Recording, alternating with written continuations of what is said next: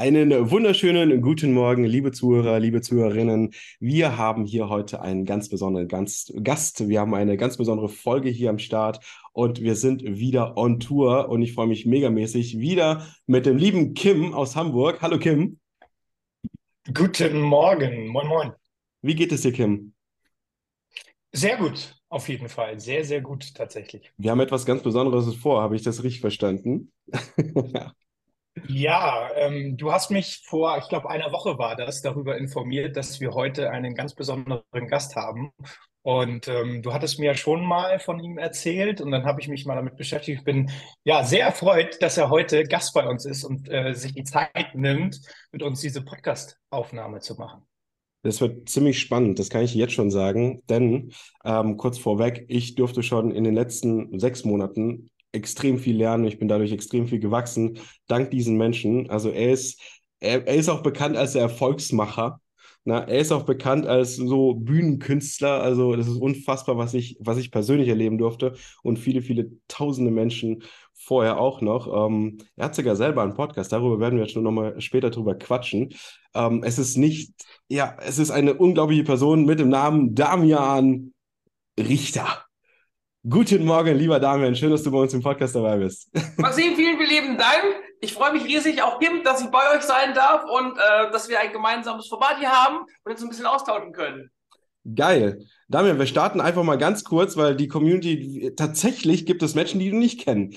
Ähm, wer bist du? Was machst du? Einfach nur aus deiner, aus deiner äh, Warte hier mal kurz aussprechen, dass du dich selber ganz kurz vorstellst. Mm, ich bin äh, Damian Richter, 46 Jahre alt, komme aus Gifhorn und äh, bin leidenschaftlicher Unternehmer, Investor und vor allen Dingen aber auch Life-Coach und liebe es, Menschen dahin zu begleiten, sie ihre Ketten sprengen, ihr Potenzial entfalten und im Leben auf eine Art und Weise durchstarten, von der sie dann hinterher sagen, oh, ich bin ganz angekommen im Leben. Geil, wenn man das so sagen darf. Cool. Ähm, starten wir doch direkt mit der ersten Frage. Wie bist du auf dieses Thema überhaupt gekommen? Oh, ähm, ich habe was ganz anderes in meinem Leben gemacht. Ähm, ich habe sehr, sehr früh angefangen. Ich war mit 14,5 Jahren ähm, als, mit meinem ersten Unternehmen unterwegs. Damals haben wir Gärten sauber gemacht, Laub gehakt, Unkraut gejätet, Dachrinnen sauber gemacht, Ra Rasen gemäht und eingesät, Teiche sauber gemacht. Ich hatte mit 14,5 schon fünf Mitarbeiter aus meiner Klasse. Das war so ein Schulprojekt. Habe dann Geld verdient, habe meinen Vater damals gefragt, ey, wenn man Geld verdient, wie kann man Geld investieren? Ich hatte, damals gab es noch kein Internet, an einem Kiosk mal was über Aktien in der Zeitung gesehen und das wollte ich nur lernen. Und mein Vater hat damals was unglaublich Ehrliches gesagt. Der ist, der ist Steuerberater, aber er hat gesagt, Damian, mit Investitionen kenne ich mich gar nicht aus. Mhm. Und dann hat er gesagt, frag mal deinen Onkel, der war damals im Vorstand von Mercedes in der LKW-Sparte. Den habe ich angerufen, habe ihm das alles erzählt und er fand das so witzig, dass ich ein eigenes Unternehmen mit 14,5 Jahren hatte. Und er hat gesagt, du, komm mal vorbei, wir haben einen Vortrag in ähm, Frankfurt Maritim ähm, und der war mit André Costolani. Dann habe ich also zweieinhalb Tage André Costolani kennengelernt. Ich habe nur wenig verstanden, habe hab gemerkt, dass da jemand auf der Bühne steht mit einer unglaublich großen Leidenschaft zum Thema Finanzen und Kapitalmarkt.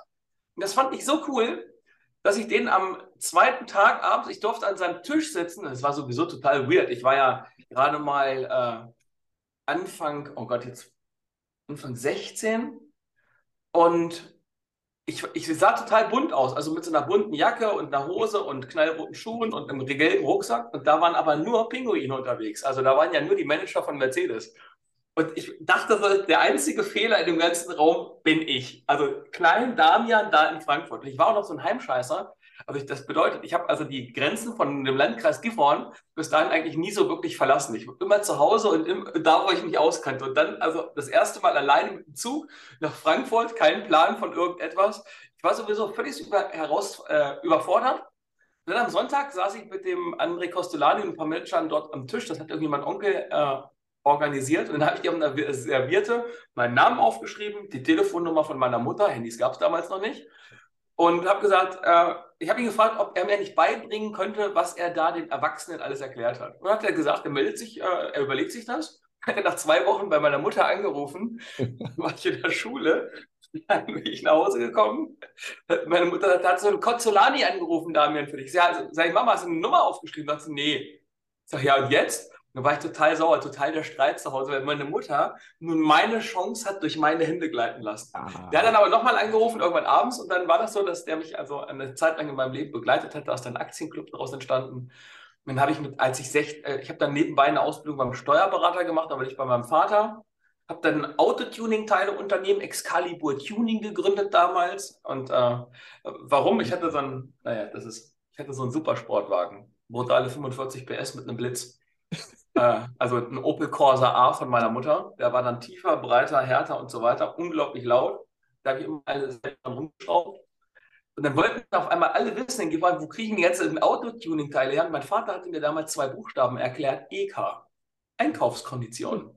Also habe ich ein Gewerbe damals angemeldet habe dann auch hier Koni Sportfahrwerk Gelb und, Gelb und Bobbettfelgen und Bosi Endschalldämpfer und so weiter und Audio-Soundanlagen und Peil Verstärker damals und so weiter. Da gab es EK-Kombinationen bis zu 60 Prozent. Dann habe ich, hab ich damals gab es eine Kleinanzeigen-Zeitung, der heiße Draht. Und im heißen Draht habe ich eine Anzeige geschaltet, damals, vier Zeilen, Koni Sportfahrwerk neu 20 äh, Prozent unter Neupreis. Und dann ist bei mir, als ich von, von, von äh, meiner Ausbildung kam, abends zu Hause, da war der Planet war in Flammen. Meine Mutter war so sauer, dass sie das Telefonkabel aus der Wand gerissen hat, weil so viele Leute angerufen haben und diese Sportfahrwerke kaufen wollten. Also die war total sauer, weil ich natürlich auch nichts davon erzählt hatte. Ich dachte so, ja, da rufen vielleicht ein, zwei Leute an, aber das Telefon hat halt ein paar, also weit über 100 Mal geklingelt. Und das war für Mutter zu viel. So, jetzt hat man kein Telefon mehr zu Hause Jetzt habe ich also gemerkt, mein Deal funktioniert nicht. Muss, ein, muss der Telefontechniker kommen, das musste ich dann bezahlen. Und dann ging das ganz schnell. Dann haben ich meine ersten äh, über 100 Bestellungen für Sportfahrwerke auf einmal im Haus gehabt. Opa war gerade gestorben, Oma hat nebenan gewohnt und hatte ein Carport. Und Oma habe ich als meine erste Mitarbeiterin angestellt. Die, hat ja, die brauchte ja eine Beschäftigung, ja, um aus ihrer Trauer da rauszukommen. Naja, und dann war das nachher so, dass ich auf der Arbeit mit meinem Chef damals einen Deal gemacht habe also wir mussten so Buchführungen machen und ich habe das immer alles so optimiert, dass ich schneller fertig war als alle anderen. Ich war eigentlich mittags mit meinen Sachen fertig, dann bin ich zu meinem Chef gegangen und habe gesagt, wisst ihr, ich bin mittags schon fertig, ich würde ganz gerne meinen Autotuning-Teile-Vertrieb von hier aus nachmittags machen. Sagt er, naja, wenn Sie, wenn Sie so früh fertig sind, Herr Richter, äh, dann kriegen Sie eben mehr Arbeit. Da habe ich gesagt, nee, ich sage, das ist jetzt aber irgendwie ein scheiß Deal. Wir, wir machen folgenden Deal ähm, Sie geben mir für zwei Stunden mehr Arbeit und die anderen zwei Stunden kriege ich ein eigenes Telefon, eine eigene Nummer und ein eigenes Faxgerät in die, in die Steuerberatungskanzlei von meinem Chef. Dann hat er gesagt, das machen wir. Dann bin ich zu meiner Ausbilderin gegangen, mit der saß ich alleine in einem Zimmer. Ich gesagt, ich hieß damals Gauss. Ich sage, Frau Gauss, möchten Sie jeden Tag 20 Euro von mir auf den Tisch in Bar verdient äh, auf ihrem Platz haben. Sagt sie, wie, was hast denn du jetzt vor? Sagt sie, ich habe noch eine neue Buchführung äh, bekommen, für die brauche ich zwei Stunden, du nur eine. Du kriegst 20 Euro auf die Hand, wenn du das für mich machst. Dann hat die also sofort angefangen. Ich habe immer jeden Tag, fünf Tage die Woche, immer 20, 20 dahingelegt und äh, hatte dann also nachmittags Zeit, mein, mein Auto-Tuning-Teile-Business da zu machen. Das natürlich mit dem Absender einer Steuerberatungskanzlei. Das hat, das hat halt die Einkaufskonditionen, die ich da verhandelt habe, nochmal in ganz andere Dimensionen gepresst.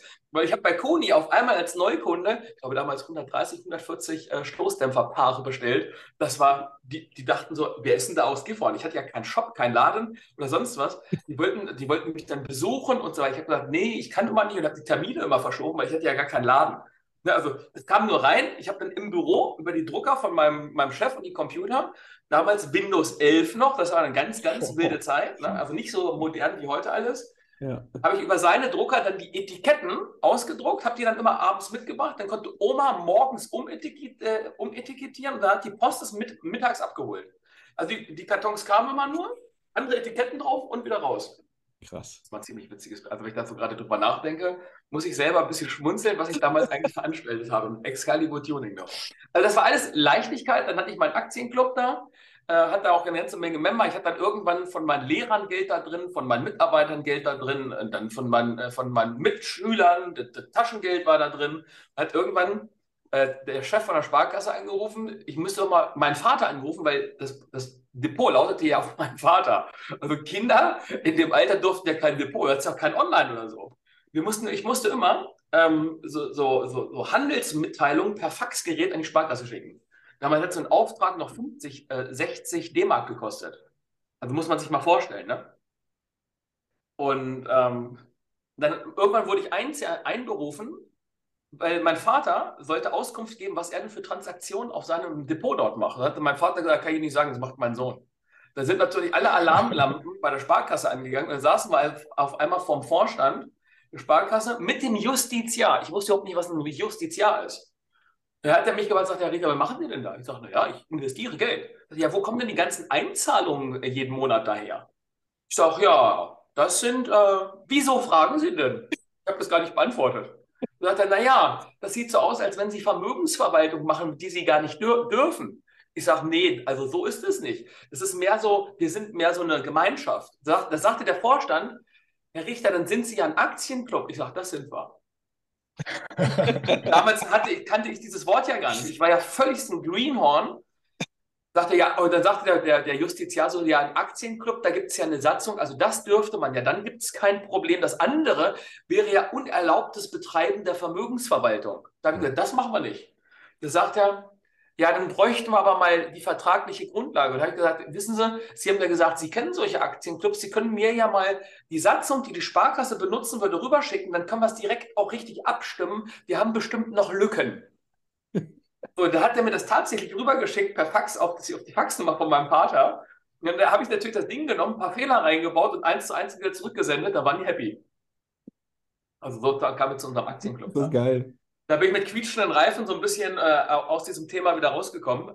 Warum erzähle ich das so? Das war alles so ein Aspekt von Leichtigkeit, weil immer, wenn ich damals um Taschengeld gefragt habe, hat mein Vater gesagt, mehr Geld gibt es nicht, musst dir was überlegen, wie du Geld verdienst. Das war eigentlich so dieses, damit wurde ich konditioniert. Mhm. Also ich hatte nie viel Taschengeld, sondern musste halt selber drüber nachdenken. Damals habe ich meinen Vater dafür gehasst. Heute bin ich ihm dafür extrem dankbar, denn das hat mein Gehirn damals mit 14 Jahren angefangen, darauf zu trainieren, ähm, in Möglichkeiten zu denken, also in, in mhm. Ideen zu denken. Ich habe da auch viele andere Sachen nebenbei auch mal getestet, die dann nicht so gut funktioniert haben. Das habe ich dann alles wieder gelassen.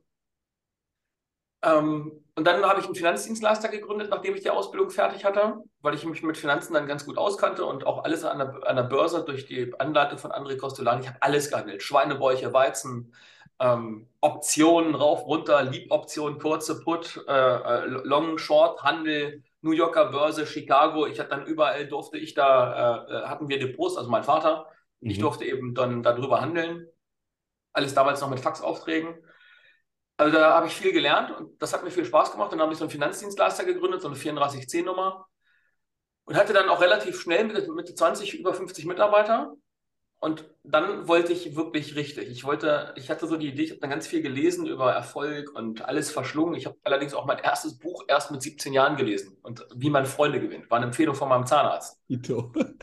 Und äh, bin da also, was Lesen angeht, sehr spät durchgestartet, habe dann aber viel gelesen. Ich habe immer so gesehen, ein bis zwei Bücher pro Woche. Ich habe so einen Speedreading-Kurs dann damals gemacht, weil ich mit mhm. einem Auge sowieso, ich, ich habe eine Augenverletzung im rechten Auge, und wollte dann schnell lesen lernen weil mich das genervt hat, dass ich nur so langsam lesen konnte und ich habe für ein Buch doppelt so lange gebraucht wie andere, also die normal gelesen haben. Mit der Speedreading konnte ich das optimieren, also dieses Aufnehmen von Informationen. Und dann war ich also schon sehr darauf, Mensch, von wem kann ich lernen? Dann habe ich einen Typen kennengelernt, äh, der sich als ein Milliardär aus Berlin ausgegeben hat. Ich sage jetzt sehr bewusst ausgegeben. Ich habe dem das so geglaubt. Äh, der hat mich da auch rumgeführt und fein essen und große Autos und so weiter. Äh, war ein bisschen älter, damals Ende 50 und ähm, dem habe ich geglaubt, dass er mir also äh, dabei hilft, ähm, so ein, in dieses Milliardenspiel mit Immobilien einzusteigen. Mhm. Und der hatte von den Immobilien auch tatsächlich Ahnung, nur der war kein Milliardär, sondern es sollte sich dann äh, äh, herauskristallisieren, dass ich auf jemanden vertraut habe, der ein professioneller Hochstapler war. Wir hatten dann äh, 8,35 Millionen ähm, an Fremdkapital mit an Bord von verschiedenen Anlegern. Und ich hatte ihm, weil er mir immer gesagt hat, Herr Richter, wenn Ihnen mal was passiert bei der Rumfliegerei mit London und hier und New York und da und so weiter, dann muss ja jemand handlungsfähig sein. Und er war extrem handlungsfähig. Äh, der hat nämlich die Konten alle leer gemacht in dem Unternehmen und das habe ich nicht mitgebracht, weil ich habe äh, nicht mitbekommen. Ich habe mich immer nur vorne an, äh, äh, um Akquise und Investment gekümmert. Und er hat hinten Investments wieder geklärt und hat sich das in ah. bar, riesigen Barabhebungen ausgezahlt. Und das innerhalb von 18 Monaten waren also, es fehlten nachher 8,35, nein, nicht ganz, aber es ging nachher um Schaden von 8,35 Millionen. Äh, dafür war ich verantwortlich. Habe dann gemerkt, dass ich jemandem mehr vertraut habe als meinem Vater. Das war ein Moment, als wenn mir das äh, jemand im Leben so den Teppich unter den Füßen wegzieht. Mhm. Und ich war so unfassbar enttäuscht, dass der mir die ganze Zeit, also muss man sich vorstellen, wir haben im Hotel, wenn wir in Hotels unterwegs waren, dann haben wir gemeinsam äh, in Hotelzimmern gepennt. Also das war eine ganz, ganz, der war für mich mehr als mein eigener Vater. Also so sehr habe ich dem vertraut. Und der war auch eine, eine brillante Erscheinung, unglaublich geil, der konnte super kommunizieren, wirklich ein sehr charismatischer Mensch. Ja, ich habe dann hinterher erfahren, dass der auch neun Monate wegen Hochstapelei im Knast gesessen hat oh. und so weiter. Also das hat mir schon wirklich, da habe ich alles verloren und dann hat die Presse damals einen Artikel in Hannover in der Zeitung gehabt, Damian Richter, Kapitalanlagebetrug, Fragezeichen.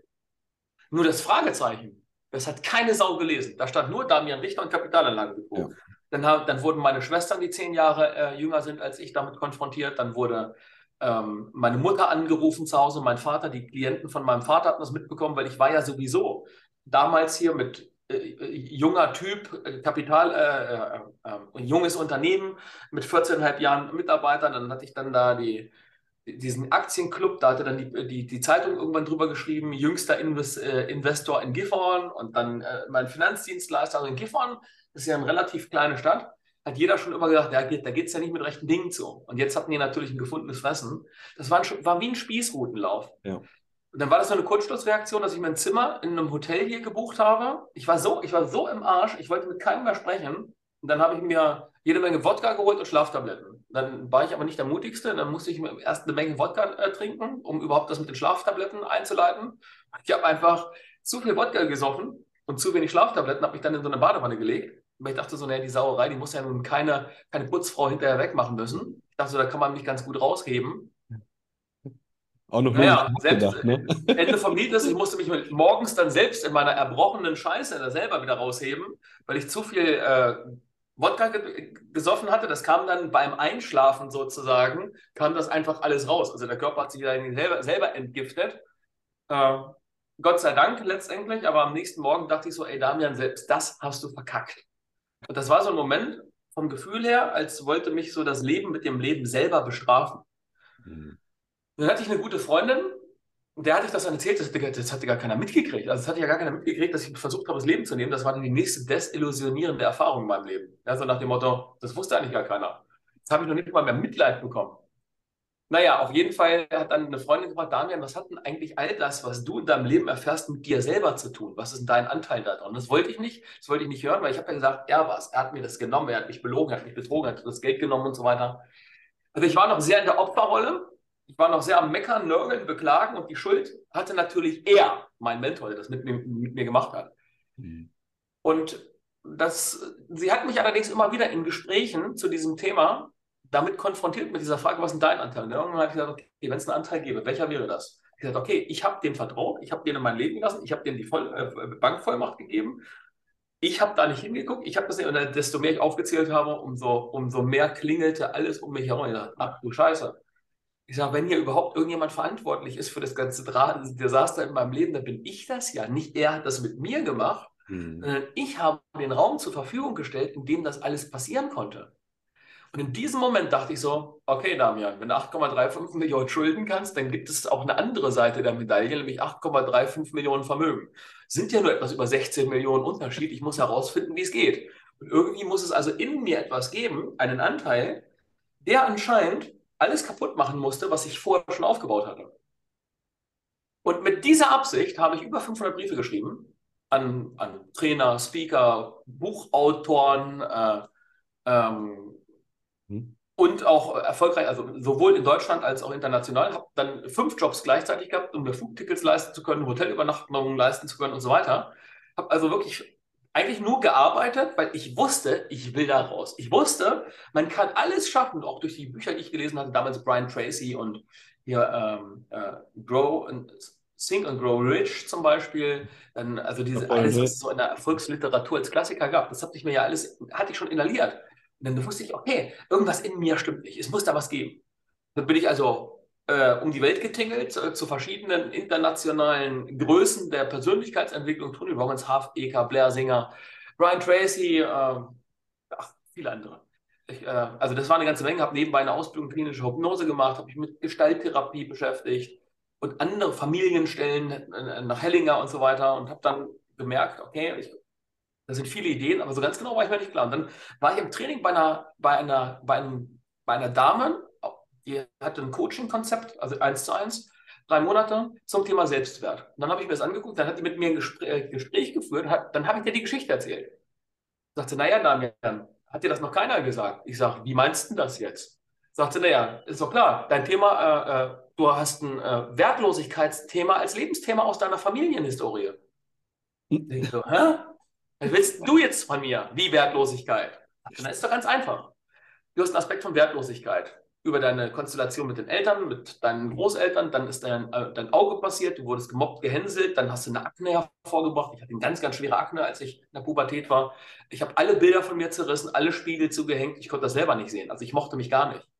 Hm. Und dann hat die mir das erklärt, sagt sie, das ist ein Aspekt von Wertlosigkeit. Sagt sie, wenn du innerlich wertlos bist, versuchst du, dein Kompensationsmechanismus ist, dass du im Außen etwas Großes versuchst aufzubauen, dass Menschen zu dir sagen, boah, Du bist aber wertvoll, du machst das aber toll, du kannst aber tolle Sachen, boah, bist du erfolgreich. Dann fühlst du dich vom Außen gefeedback, du fühlst dich gesehen und hast jetzt von außen das Gefühl, wertvoll zu sein. Allerdings gibt es dann eine Kernidentität. Die Kernidentität sagt, du bist wertlos. Dazu, wir kreieren das Leben die ganze Zeit von innen nach außen. Das bedeutet, du kannst im Außen was Großes aufbauen als Kompensation, aber wenn die Innenwelt sagt, du bist wertlos, muss sich das Außen wieder an die Innenwelt anpassen und deswegen kreieren wir uns auf unbewusste Art und Weise ein Drama, nämlich den Verlust. Mhm. Das hat die mir einmal erklärt, da hat es so laut Klick in meinem Kopf gemacht, dass ich so dachte, scheiße, das ist ja eine Offenbarung. Ich sage, es muss doch eine Menge Menschen geben, die dieses Problem haben. Sagt sie, ja, gibt es eine Menge, aber es, aber es konnte mir auf meiner gesamten Reise, hat das keiner so einfach und einleuchtend erzählt, äh, wie sie damals, kam Kistas, in diesen, diesen kurzen Sätzen. Sag ja, und jetzt? Sagt sie, jetzt transformieren wir das. Bist du bereit?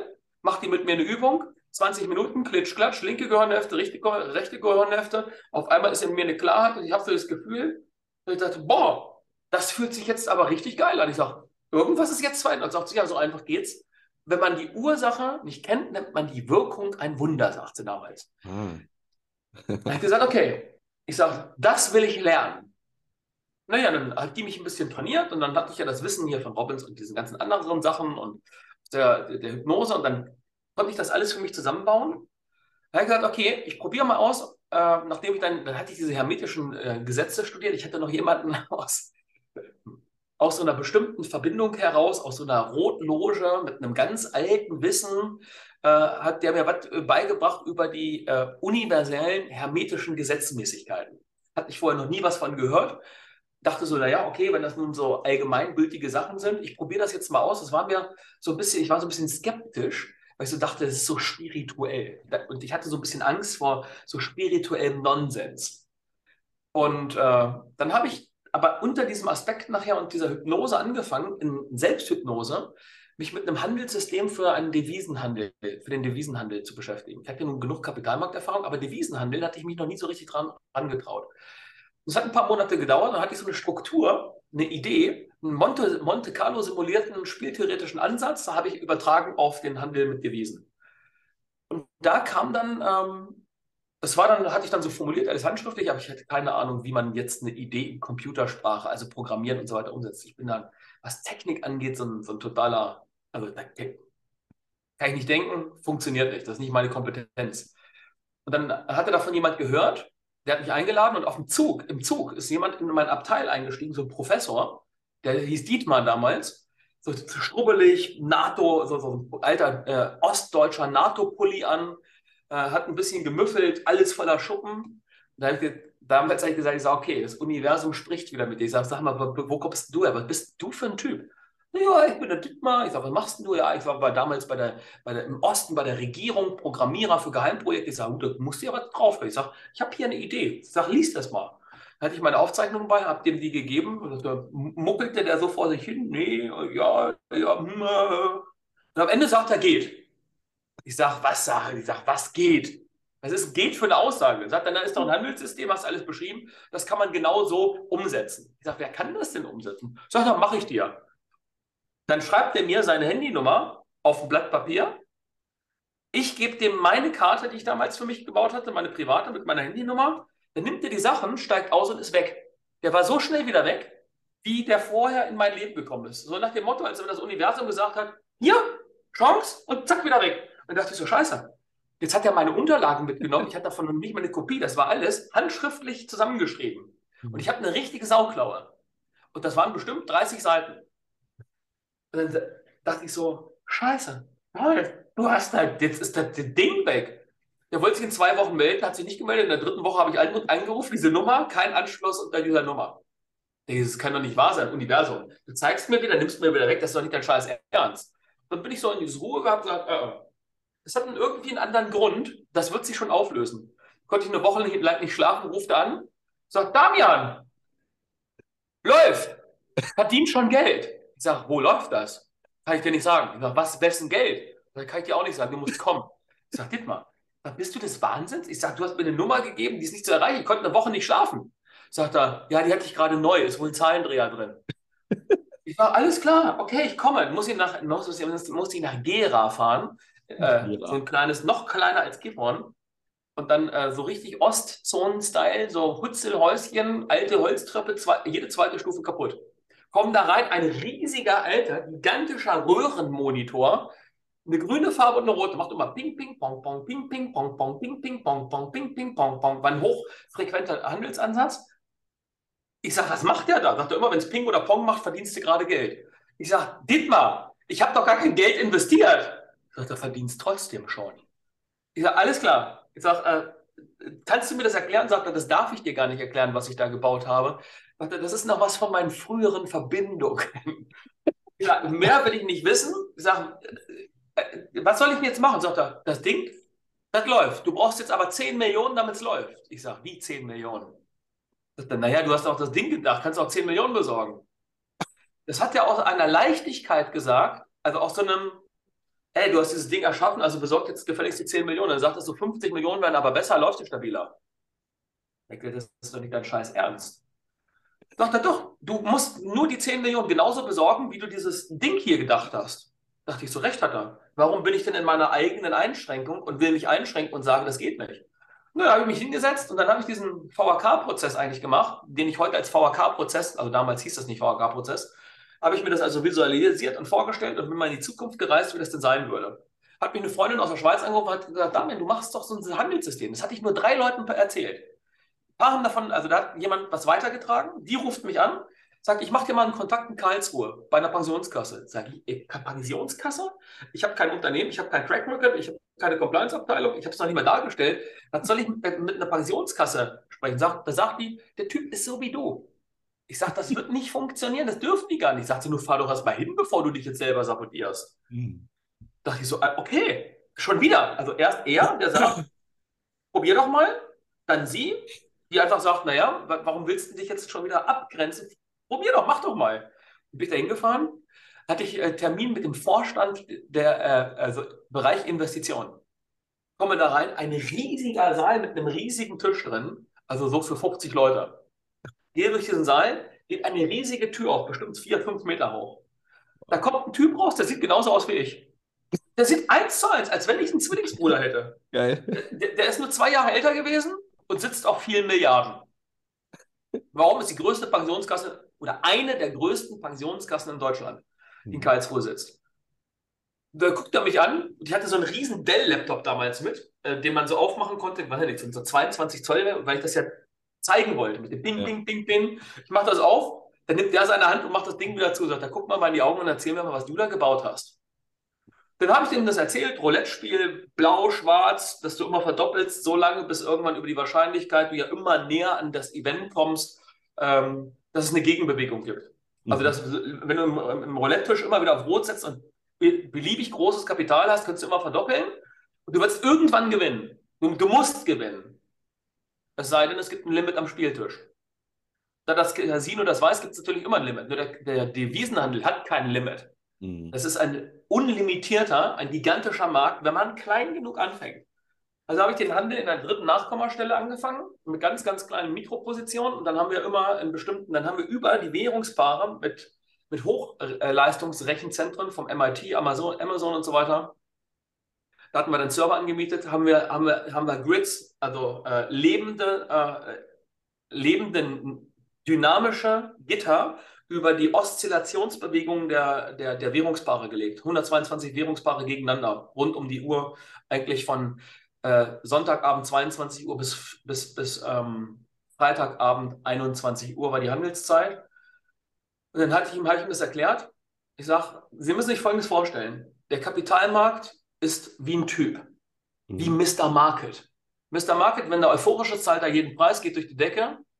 Und wenn er euphorisch ist, dann geht er, wenn er einen geilen Tag hat, abends einen saufen, spricht irgendeine Blondine an, gibt er die Telefonnummer der Hoffnung, dass er anruft. Am nächsten Morgen ist er mit dem Kater da, hat eine Telefonnummer von der Blondine gekriegt, ruft die an, geht in die Stadtwerke ran, jetzt ist er auf einmal richtig im Arsch. Warum? Jetzt ist er depressiv, weil die hat ihn verarscht. Jetzt fallen die Kurse, weil jetzt ist die Weltuntergangsstimmung. Ich sage, geht immer hin und her. Im Kapitalmarkt geht es niemals, wenn man auf große Märkte setzt. Also Devisenhandelsmärkte sind ja die größten, liquidesten Märkte, die es gibt.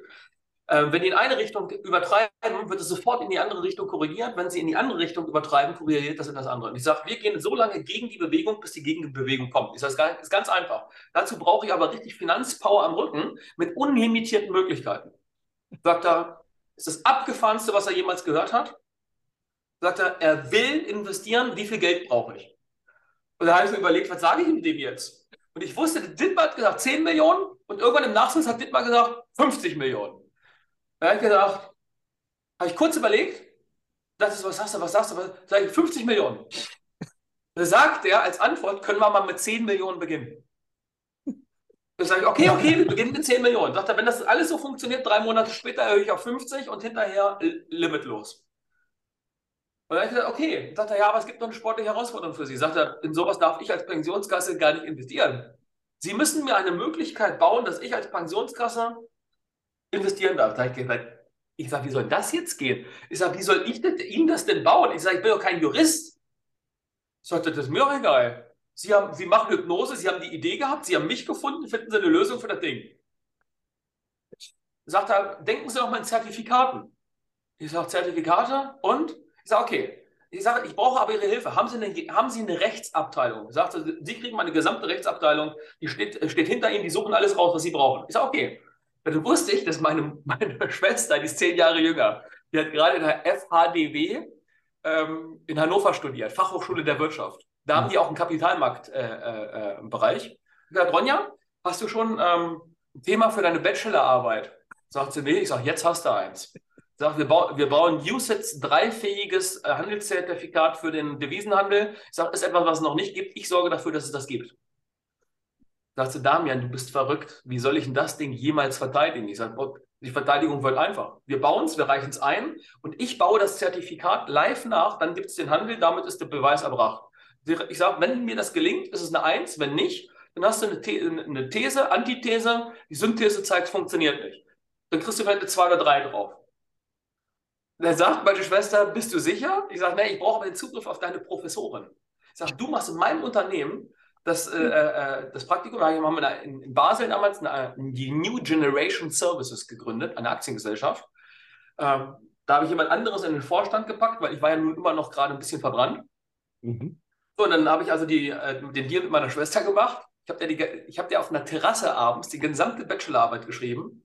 Also von der Struktur her, dann brauchte ich die Professoren für das, für das Rechtliche, dann habe ich die Professoren connected mit der Finanzabteilung der VBL, dann haben mich, also der Pensionkasse, dann haben mich eigentlich immer nur Fragen gestellt. Ich sage, können wir es nicht so machen, können wir es nicht so machen? Und eine luxemburgische Finanzboutique, die Alceda damals, hat dann etwas Unmögliches möglich gemacht. Und dann haben wir 10 Millionen in ein Zertifikat fließen lassen, haben das auf drei Broker äh, verteilt. Warengold Bank Hamburg, ODL London und Interactive Brokers. So, und dann hatten wir auf einmal drei Depots und dann bin ich, das, das, äh, nachdem das alles klar war, die Struktur, zwei Wochen später, sah ich auf einem riesigen Monitor 10 Millionen US-Dollar Handelsvolumen. Da bin ich wie, wie ein Fraggle durch das Büro gehüpft, habe rumgebrüllt und rumgeschrien. Und in diesem Moment wusste ich, dass alles, was ich gelernt habe, Heilung meines inneren Wertes, universelle Gesetzmäßigkeiten, wie manifestieren funktioniert, also wozu wir mit dem Geist in der Lage sind. Und dann habe ich dann irgendwann haben wir es zelebriert und haben diese drei Konten mit, mit drei Mäusen über drei Rechner haben wir, haben wir das gestartet. Also konnte das einfach von mir zu Hause alles bewegen, monitoren und so weiter. Und dann hat dieses Ding angefangen, Geld zu verdienen und zwar wie am Fließband. Zwischen drei bis vier Prozent pro Monat. Pro Monat mit Hunderttausenden von Mikrohandelsbewegungen pro Monat. in 122 verschiedenen Währungspaaren alle gegeneinander. Unglaublich geiler Ritt. Die haben von nach drei Monaten haben die angefangen, immer mehr Kohle in diese, in diese Kiste reinzuschmeißen. Und am 6.5.2010 ist abends kurz nach, ein, kurz nach 20 Uhr, glaube ich, unserer Zeit, in den amerikanischen Märkten hat ein Handelssystem, nicht unser, eine, eine Fehlorder platziert über einen riesigen Verkauf einer Company. Das kann man heute kann man im Internet noch nachlesen. Auch daraufhin ist die, ist, ist die gesamte Börse inklusive der internationalen Märkte für einen kurzen Moment in sich zusammengesackt, also wie implodiert. Das Ganze ging nur 20 Minuten. Dann kam die Fehlmeldung, dann kam eine Meldung, dann kam diese Meldung darüber, dass das alles korrigiert wird. Aber in diesen 20 Minuten hatten wir 1,5 Milliarden offene Positionen, also an, an offenem Volumen in der Börse mit diesem Handelssystem. Das Ganze war auf einmal platt. Wir hatten nur noch 10 Prozent. Von den 1,5 Milliarden waren noch 150 Millionen über. Und mhm. ich hatte so einen roten Buzzer, mit dem hätte ich, musste ich die Entscheidung treffen, rette ich jetzt diese 10 Prozent und der Handel ist beendet und wir fahren 90 Prozent Verlust ein. Dann, hätte, dann wusste ich, dann, hätte, dann wäre ich wahrscheinlich, hätte ich diese Entscheidung getroffen, dann wäre ich wahrscheinlich in den Knast gegangen. Weil dieses Handelssystem in dieser Dimension hätte für die Pensionskasse vielleicht dann auf diese Art und Weise dann doch nicht so gehalten und die hätten mir alle, die hätten alle auf mich gezeigt, um all ihre Ärsche zu retten. Hm. Da habe ich gesagt, habe ich mich zurückgelehnt damals. Da habe ich noch einen kleinen Ort gewohnt in der Nähe von Gifhorn. Ich habe gesagt, also ich habe ich hab gekotzt, ich habe geheult, ich dachte, das Leben nimmt mir alles weg. Dann habe ich mich zurückgelehnt und habe gesagt, Universum, wenn das jetzt, wenn das jetzt die Prüfung ist, ich sage, dann halte ich das aus. Das Handelssystem ist nicht von mir, das habe ich nicht gedacht, sondern es ist durch mich hindurch. Ich sage, das Universum hat mir all diese Kontakte zur Verfügung gestellt, um diesen Proof of Concept für mich zu bauen. Ich sage, das Ding hält. Es hält. Ich weiß nicht wie, was jetzt gleich passiert. Fünf Minuten später kommt diese Nachricht über den Ticker und die, die Börse war, war so in die Knie gegangen, dass, und wir haben immer verdoppelt, verdoppelt gegen, also das ist gegen Short, Short, Short, Short. Wir haben verdoppelt, verdoppelt, verdoppelt, verdoppelt, verdoppelt, verdoppelt, verdoppelt, verdoppelt, verdoppelt, verdoppelt. Die Broker haben schon angerufen und gesagt, wir haben keine Kreditlinien mehr. Sie, haben, sie sind mit so unglaublich viel Geld im Markt und Sie sind der Einzige, der mit so viel Geld im Markt ist. Ich sage, machen Sie weiter, machen Sie weiter, verdoppelt, verdoppelt. Und dann kam auf einmal, als das Gummiband richtig gespannt war, kam kurz vor Börsenschluss, kam die Gegenbewegung. Bam, bam, bam, bam, bam, bam, bam. Und wir, wir hatten Millionen von offenen Positionen mhm. im Markt, die alle mit gigantischen Gewinnen aufgrund dieser rasanten Bewegung auf einmal in diesem Portfolio waren. Da stand hinterher eine Summe. Ich habe ich hab immer nur gezählt, wie viele Zahlen das waren äh, äh, in den Accounts. Und dann bin ich zum Fenster gegangen, völlig nass geschwitzt. Meine, meine damalige Partnerin, die, äh, die hat, das, hat das, hat die Wohnung verlassen, die ist zu ihren Eltern gefahren, weil ich so im Arsch war in dieser Nacht, ich habe gesagt, hau ab. Ich, ich sage, ich kann hier keiner, ich kann das nicht aushalten. Dann habe ich das Fenster aufgemacht und ich rausgeguckt. Ich sage, Universum, ich will sowas niemals, niemals, niemals wieder erleben. Ich habe es verstanden. Bin ich ins Bett, völlig im Arsch, am nächsten Morgen aus dem Bett rausgekrochen, habe mir diese Summe angeguckt und dachte so, ach du Scheiße. Dann klingelte schon das Telefon und sagte, Herr Richter, wir feiern Sie hier alle. Sagt er, äh, Sie sind, Sie, Sie mit Ihrer Truppe, Sie sind die neuen Rockstars. Ich sage, ich bin überhaupt gar kein Rockstar. Ich sage, ich habe eine gute Nachricht und eine schlechte. Die nur gute kennen Sie. Das ist die Zahlen auf den Depots, die Sie jetzt haben. Ich sage, Sie haben mehr Geld verdient als in den letzten 20 Jahren kumuliert. In einer Nacht. Sagt er, ja, Sie müssen kommen, wir schicken Ihnen jetzt einen Hubschrauber nach Braunschweig. Wir werden jetzt hier feiern und wir werden nach Frankfurt und nach London fliegen. Jetzt geht es erst richtig los. Das machen wir jetzt richtig groß. Ich sage, Herr Gehen, jetzt kommt die schlechte Nachricht. Ich sage, ich habe heute Nacht entschieden, ich höre auf. Ruhe. Ruhe am Telefon. Sagt der Richter, Hubschrauber kommt, wir müssen sprechen. Haben die mich einfliegen lassen nach Karlsruhe, haben wir bei dem zu Hause, zu Hause gesessen mit noch ein paar anderen aus der Vorstandstruppe da und dann äh, habe ich das ehrlich gesagt, es gibt ein paar universelle Gesetzmäßigkeiten. Unter anderem, dann habe ich dort auf, auf eine Serviette ein Pendel gemalt. Wenn das Pendel oben auf Anschlag steht, egal welche Richtung, das Pendel kommt mit der Dynamik zurück. Wir wollen nicht mehr unten, unten stehen, wenn das, das, das Pendel jetzt mit, einem, mit einer Gegenbewegung kommt. Ich sage, lassen Sie uns nicht gierig sein. Verorten Sie das in Ihrer Historie als den geilsten Deal, den Sie jemals gemacht haben. Zahlen Sie mir meine Erfolgsprovision aus. Ich sage, Sie haben äh, für die nächsten Jahre, für wahrscheinlich die nächsten 100 Jahre genug in der Kasse. Ich sage, äh, für mich reicht es auch für ein paar nächste Leben. Ich sage, lassen Sie uns jetzt einfach gehen. dann haben die sich davor verneigt, dass ich diese Entscheidung getroffen habe. Er, sagte, jetzt, jetzt, sind wir noch, jetzt sind wir noch beeindruckter. Jeder Mensch würde doch jetzt losfliegen und sich erstmal Riesen in London, sagte, das nächste Golden Ei bauen. Sag ich, nee. Ich sage, brauche ich nicht. Ich sage, ich, für mich war das ein Test. Ich sag, dann habe ich denen meine Geschichte erzählt. Ich sage, gut, dass du mir das damals nicht erzählt hast. Ich hätte dich niemals in unser Haus gelassen. Ich sage, und es war doch richtig, oder? Ich sagte, ja, alles richtig. Naja, und dann habe ich das, haben wir das tatsächlich lo äh, vollkommen losgelassen. Dann habe ich nichts gemacht, dann wurde mein Sohn geboren. Und dann haben Menschen mitgekriegt, dass ich erst alles verloren hatte, dass jetzt auf einmal äh, äh, da ein riesiger Erfolg war und dass ich wieder für mich finanziell frei war.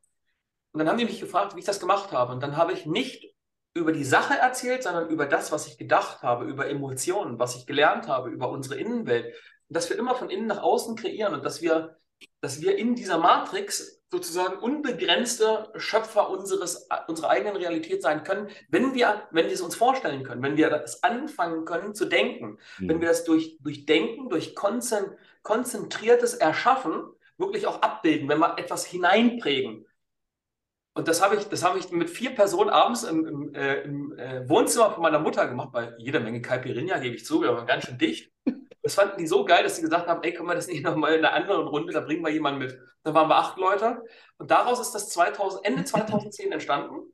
Dann wurde das immer größer und 2019, kurz vor Corona, hatten wir unseren größten damals Live-Workshop mit 1800 Personen in Braunschweig. Das ist dann das Level Up Your Life daraus entstanden. Mhm. Äh, ja, heute habe ich ein Team von 50 Leuten, das, das einfach Menschen beibringt, so zu denken, auf diese Art und Weise, dem, dem Leben gegenüberzutreten. Daraus ist der Podcast entstanden. Dadurch sind jetzt in, in der Corona-Zeit gigantische Live-Events mit 12.000, 13.000 Teilnehmern entstanden.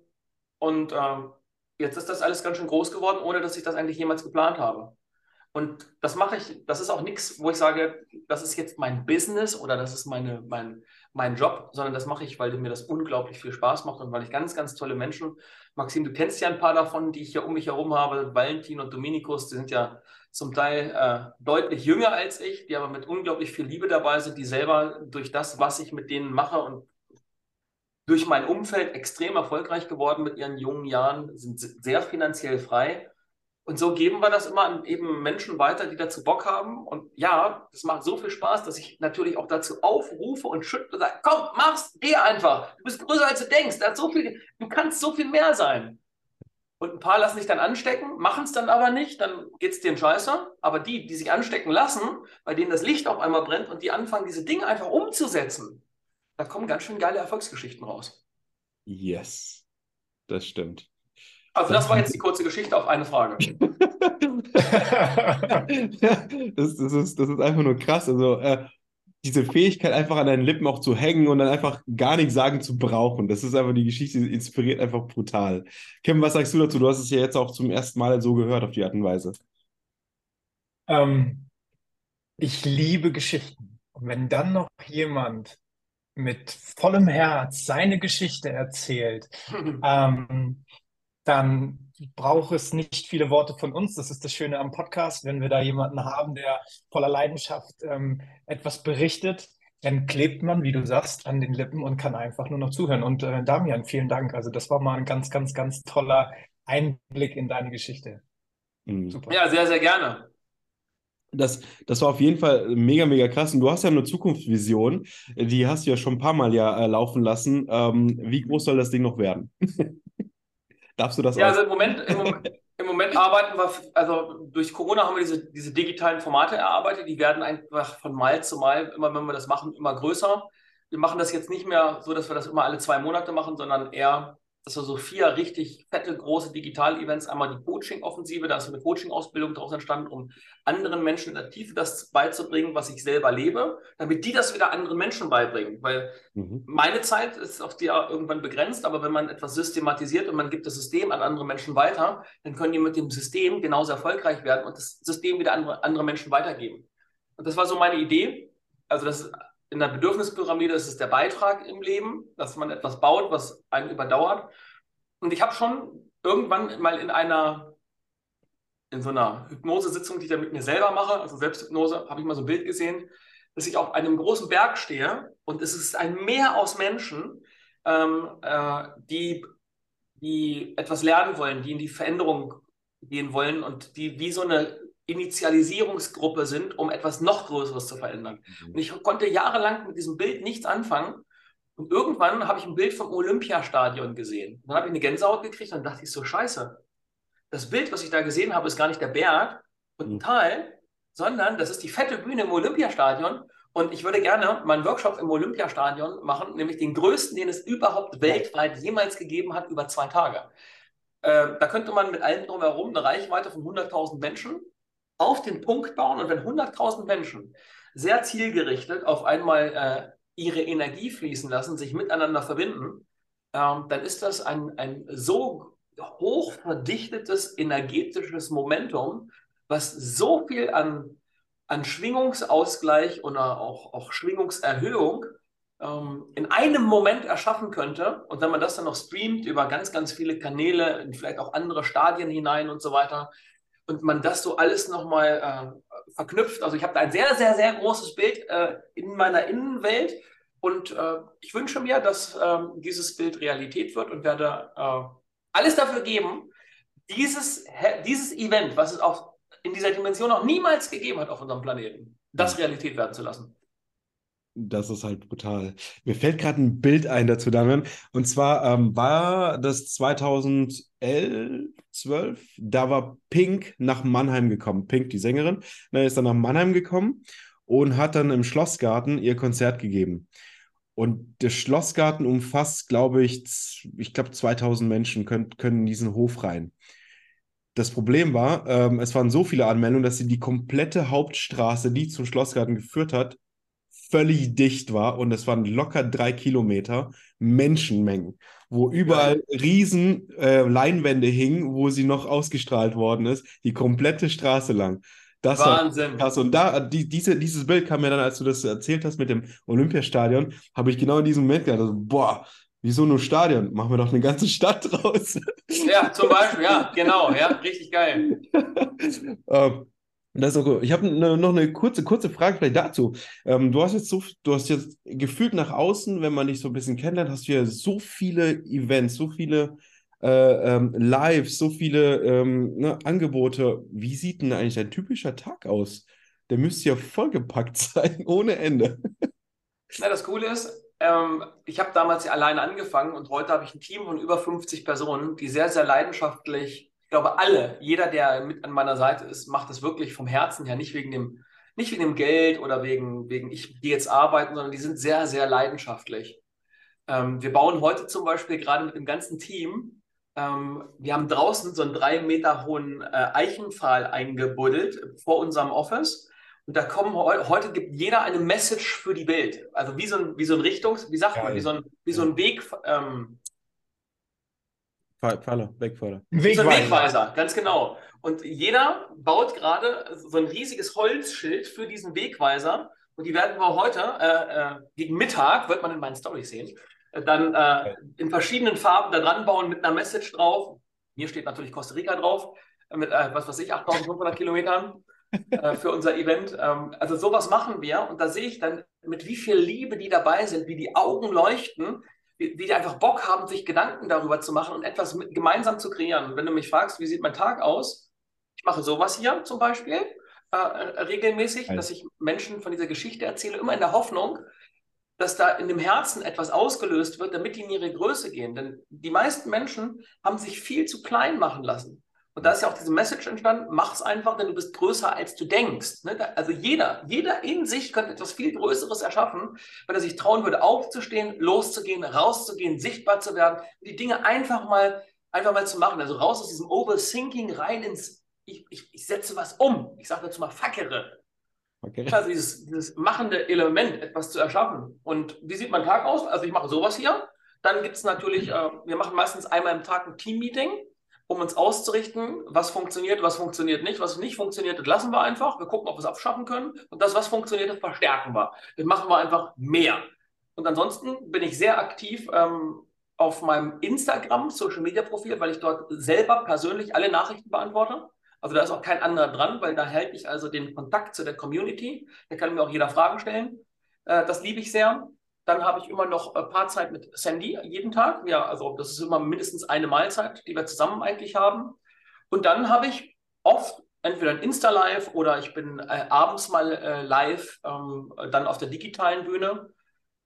Von den Wochenenden ist es so, es gab, es gab Jahre, da war ich eigentlich jedes Wochenende auf der Bühne. Mittlerweile ist es eigentlich nur noch jedes zweite Wochenende. Das hat sich ein bisschen durch die Digitalisierung entspannt und dass wir nicht mehr viele kleine Events machen, sondern die Events, die sind die, die wir machen, sind alle ziemlich groß und das ist eine Struktur. Auf der einen Seite gibt es unsere Live Design Academy mit fünf Programmen, da geht es um die Persönlichkeitsentwicklung und dann gibt es noch unsere Coaching-Ausbildung, die Menschen machen, um ihre eigenen Themen zu klären auf der einen Seite oder aber auch professionell als Coach dann ähm, in diesem gigantischen Multimilliardenmarkt Coaching etwas aufzubauen und sich da einfach ein, ein Stück vom Kuchen abzuschneiden.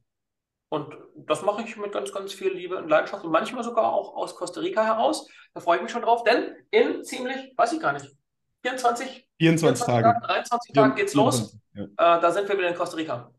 Verfolge ich ja ganz hart. Ja, und da kaufen wir, äh, wir sind gerade kurz vor dem finalen Abschluss, über 208 Hektar Bauland zu kaufen, also Hektar, also eine gigantische Fläche an einem Berghang, eigentlich fast den ganzen Berg zum Pazifik mit unglaublich schönen, unverbaubaren Grundstücken ähm, äh, mit Sicht zum Pazifik. Und da wollen wir schon also da so eine sehr äh, autonome, also energieautonome, autarke, äh, sehr bewusste Community äh, entstehen lassen von Menschen, mit denen wir einfach sagen, ey, da macht es einfach Bock, in so einem Areal gemeinsam etwas entstehen zu lassen. Und das Geile ist, das ist eine der five Blue Zones, die es auf dem Planeten gibt. Die Blue Zones, die es gibt, Dort werden, sind die Menschen nachweislich am glücklichsten, werden am ältesten und leben am gesündesten. Und wir sind da mittendrin. Sensationell. Sensationell. Ich hatte witzigerweise gerade ähm, gestern mein Traumhaus gesehen. Und äh, das war ähnlich. Berglage mit, mit Sicht auf, äh, aufs Meer. In dem Fall war an, an dieser Anlage noch eigener Wein ähm, mhm. mit eigenen Oliven, eigenen Zitronen. Also das, das, das passt gerade. Ist ganz witzig, dass du also das erzählst. Oliven gehen da auch. Also mit Wein weiß ich nicht. Äh, müsste man mal gucken. Das ist nicht so Costa Rica-Style. Ja, okay. Ah, spannend. Aber Kaffee. Kaffee, ja. Ja, stimmt. Stimmt, das ist auch nicht schlecht. Damit, ich habe eine Frage, die sich die ganze Zeit irgendwie so ein Stück weit bei mir im Kopf rumdreht aufgrund deiner Geschichte. Da waren ja sehr, sehr viele Herausforderungen da, die du ja. ähm, individuell angegangen bist, in deiner Art und Weise gelöst hast. Ähm, jetzt gibt es ja bei vielen, vielen Menschen immer so einen Knoten, auch unterschiedlichster Art und Weise. Und äh, der eine ist größer, der eine ist kleiner. Was würdest du aufgrund deiner Erfahrung und deinem Wissen sagen, wie sollten die Menschen an diese Knoten, an diese Probleme, die sie eben im Kopf haben, einmal rangehen. Das würde mich persönlich auch interessieren. Mhm. Also ich glaube, die größte Herausforderung ist, wenn du auf eine Party gehst oder auf eine Hochzeit oder du bist in der Gesellschaft und du hörst Menschen zu, dann erzählen Menschen überwiegend darüber, was sie nicht mehr wollen im Leben. Sie wollen nicht mehr diese Politik, sie wollen nicht mehr pleite sein, sie wollen keine Inflation mehr, sie wollen nicht mehr krank sein, sie wollen nicht mehr alleine sein, sie wollen nicht mehr in diesem Unternehmen arbeiten. Die wissen alle, was sie nicht wollen. Aber genau das ist das Problem, wenn der Fokus auf der Scheiße liegt, wird die Scheiße groß. Das ist wie, wenn du abends als kleines Kind im Bett gelegen hast und du hast dir vorgestellt, dass unter dem Bett ein Monster ist. Solange du darüber nachdenkst, dass das Monster da ist, wird die Angst immer größer. Wenn du aber Mut hast, aufzustehen, auf den Lichtschalter zu hauen und das Bett guckst, ist die Angst weg. Jetzt ist es vorbei. Und wenn, wie, wie, wie überträgt man das jetzt auf deine Frage? Das ist ganz einfach. Wir müssen Menschen, wenn sich der Mensch darin befähigt, sich die Frage zu stellen, was will ich denn wirklich? Also nicht weg von, sondern hinzu. Zu sagen, wo bin ich dem Leben zugewandt? Wo will ich wirklich hingehen? Dann ist das ein bisschen, als wenn du, Achtung, ich hole mal kurz was. Das ist ein, ein Sinnbild. Guck mal hier. Das ist ein Taxi. Wenn du, wenn du ins Taxi einsteigst, nehmen wir mal an, das ist das Universum, das, ja, das universelle Taxi, das also die Möglichkeit dich, hat, dich an jeden Ort zu bringen. Wenn du ins Taxi einsteigst und du sagst dem Taxifahrer, wo du nicht hin willst, was passiert dann? Kommst da ein, wo du nicht hin willst. Gar nicht. Naja, also der, der, fährt gar nicht los, der schmeißt sich irgendwann wieder raus. Oder so. Ja. ja. irgendwann sagt der Taxifahrer, bist du bescheuert? Steig aus, mach, mach frei für jemanden, der weiß, wo er hin will. Und dann sage ich immer den Menschen, hast du in deinem Leben schon mal etwas unbedingt gewollt? Sagen die meisten ja. Ich sage, das, was du unbedingt gewollt hast, hast du das erreicht? Sagen die meisten auch ja. Warum? Weil dann die Energie klar ist, der Fokus ist klar und dann gehst du mit dem Ergebnis, mit dem Erfolg nämlich schon in Resonanz. Und über, das, über die Resonanz, wenn du weißt, was du willst, wenn du genau weißt, was du willst, ist das eine Anweisung, dass sich deine fünf Antennen, die wir haben, visuell, auditiv, kinästhetisch, olfaktorisch, gustatorisch, also das Sehende, das Hörende, das Fühlende, das Riechen und das Schmecken, das sind ja die fünf Zugangswege, wie wir Menschen das Leben überhaupt wahrnehmen. Ist, über unseren Wahrnehmungsfilter sehen wir Möglichkeiten oder eben nicht. Und in dem Moment, wo wir sagen, ich will dahin, schalten sich die fünf Antennen wie so ein Radioempfänger, äh, schalten sich ein auf Richtung geiles Leben, auf Richtung, wie du ankommen musst. Und auf einmal filterst du über dein retikuläres System, über den Wahrnehmungsfilter, all die Möglichkeiten heraus, aus dem Leben, die dir dabei helfen, dahin zu kommen, wo du hin willst. Universelle Taxi fährt also los und bringt dich sprichwörtlich genau dahin, wo du hin willst, wenn du weißt, wo du hin willst und wenn du dann bereit bist, erstens die Verantwortung zu übernehmen und zweitens deinen Arsch zu bewegen. Also letztendlich, alles ist Energie, alles ist Schwingung und wenn man das erstmal verstanden hat und dann mit dieser Ausrichtung arbeitet, dann öffnen sich eben Türen und Möglichkeiten, die sich einem niemals, never, never ever, das können wir gar nicht denken, wie das Leben an Support funktioniert. Mhm. Ich habe, soll ich dazu noch eine ganz kurze Geschichte erzählen? Ah, Oder noch eine kurze? Bitte. Pass auf, wie man, wie, wie man das erschafft.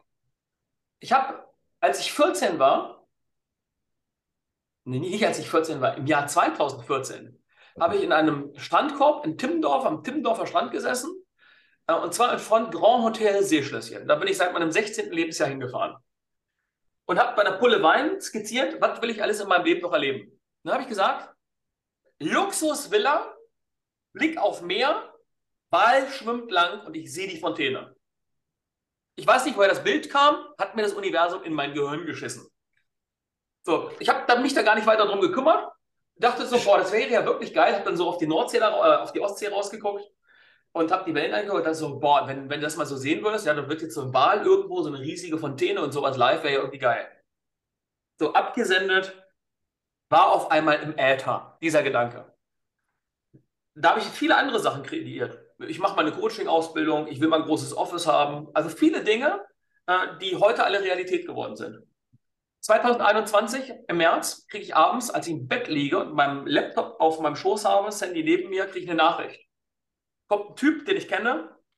Damian, hast du Lust zu investieren? Ich will ein Hotel kaufen in Costa Rica. Ich wusste nicht, wo Costa Rica liegt. Ich wusste gar nicht, ich hatte auch nie geplant, in ein Hotel zu investieren. Mach die Präsentation auf.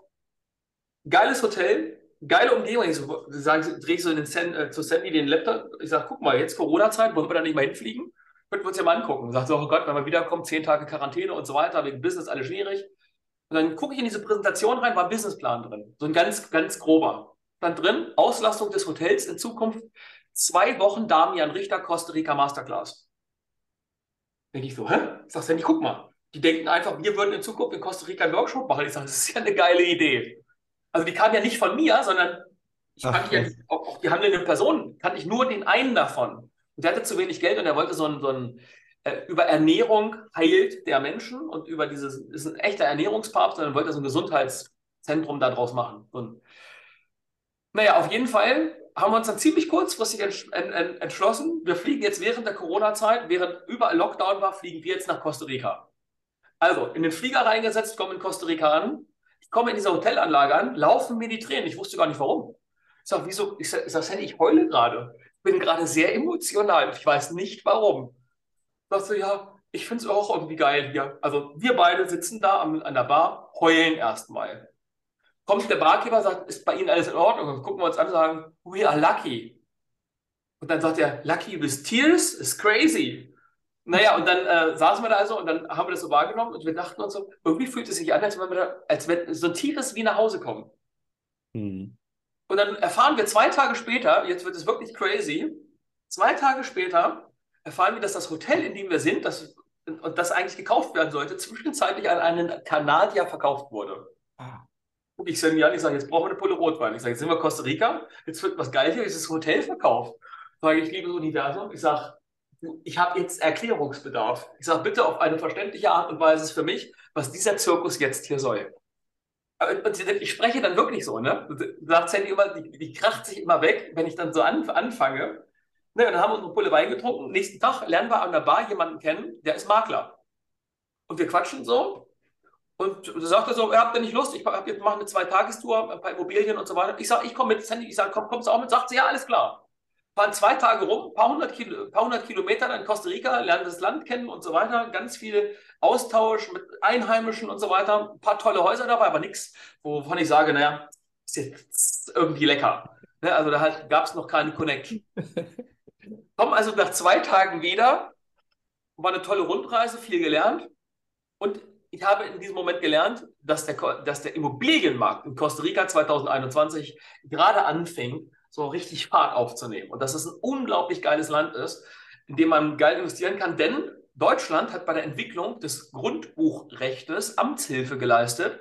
Die haben ein Grundbuchrecht, also verbrieftes Eigentum, ähnlich wie in Deutschland. Das ist ganz, ganz selten international. Es gibt kaum andere Plätze, in denen du ein so geiles Grundbuchrecht hast, äh, wie in Costa Rica. Also, äh, das hatte ich dann zwischendurch alles gelernt und so weiter auf dieser Reise. Sitzen wir da so und dann sagt der Joost, das ist der Makler, mittlerweile ein guter Freund, Damian, hier ist noch eine Immobilie, die wird dir gefallen. Ich sage, wo ist die? Sagt er, fünf Minuten den Berg hoch. Ich sage, wir fahren die zwei Tage rum und die tolle Immobilie, die zeigst du mir zum Schluss, fünf Minuten entfernt. Ja, aber hat er selber nicht dran gedacht. Das war nachmittags, Sonne steht schon ein bisschen tief. Wir den Berg hoch, sehe die Immobilie und denke so, oh, Bauhausstil, ganz modern. Denke so, geil, das mitten im Dschungel.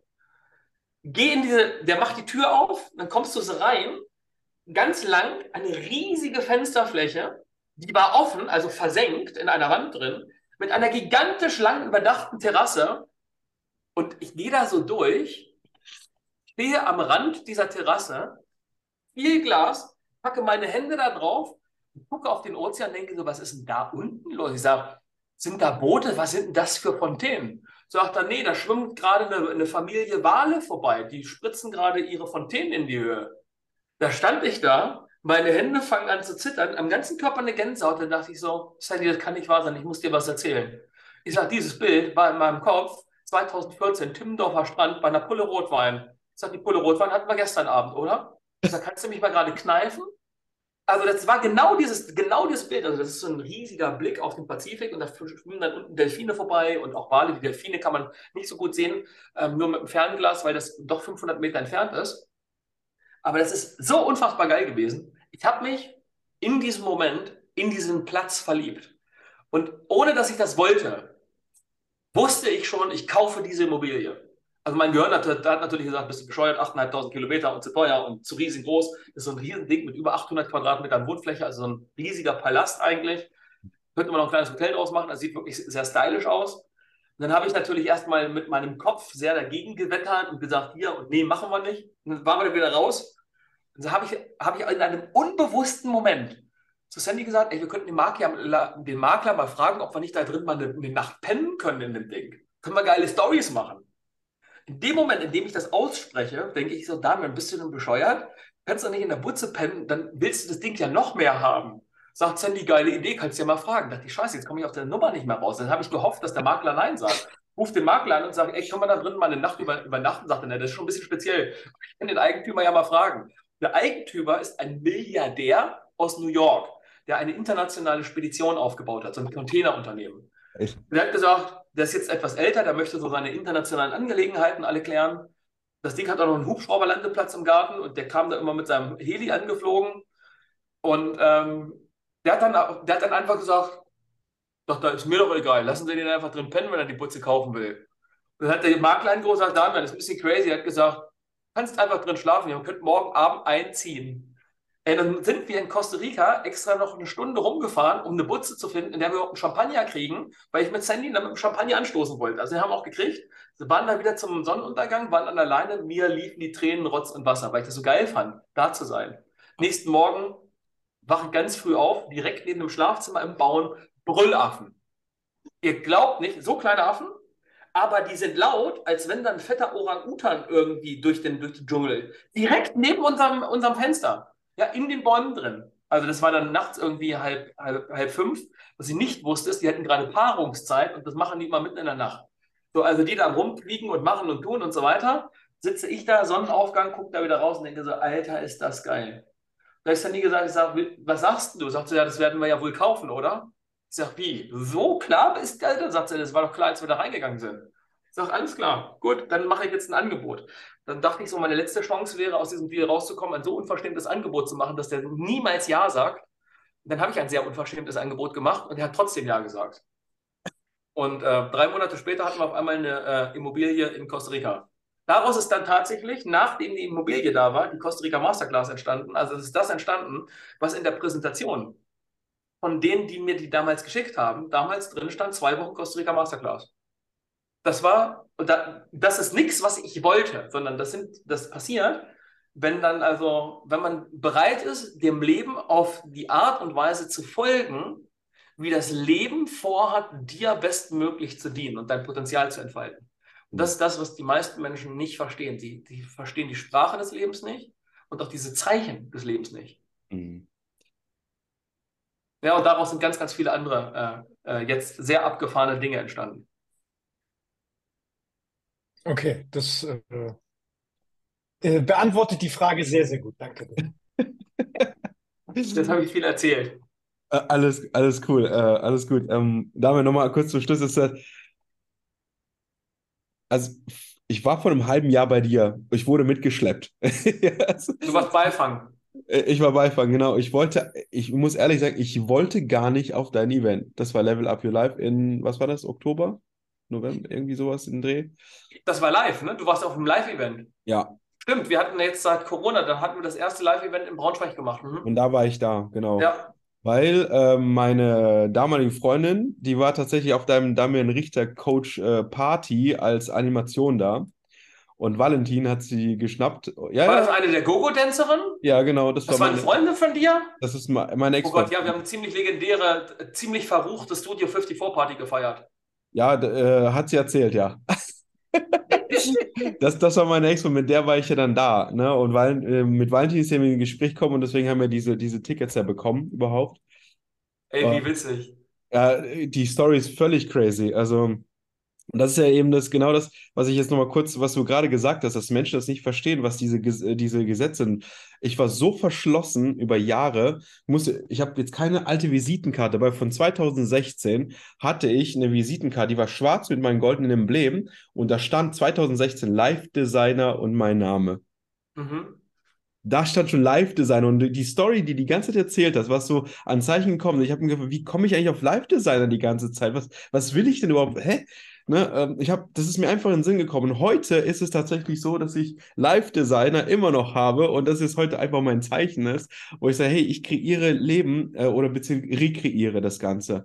Ne, und ich habe mich dazu einfach geöffnet, weil ich mich dazu entschieden hatte. Und das war so krass, die Story, ähm, dass ich deine Live-Design Academy ähm, dann gebucht habe. Ähm, für, weiß ich noch, 250 Euro ähm, Rate. Mhm. Dafür wurde jetzt mal angeschnauzt, warum ich nicht für 100 gekauft. Da dachte ich mir so, Alter, ist es dein Ernst so, ne? Das ist so geil, dann würde ich sofort bezahlen, wenn ich das Geld sofort hätte, ne? Und, ähm, und ich hab's und das ist so, wo ich, wo ich dann gemerkt habe, begonnen hat zu lernen, auf diese Zeichen wirklich zu hören.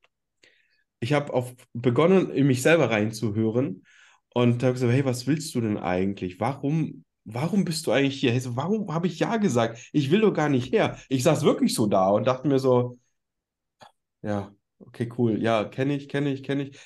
Okay, jetzt wird es interessant. jetzt wird es geil. Äh, okay, jetzt wird es abgefahren. Na, und so habe ich mich wirklich in den ganzen, ganzen Thema überhaupt geöffnet. Und wie gesagt, das ist, ich kann es gar nicht in Worte fassen.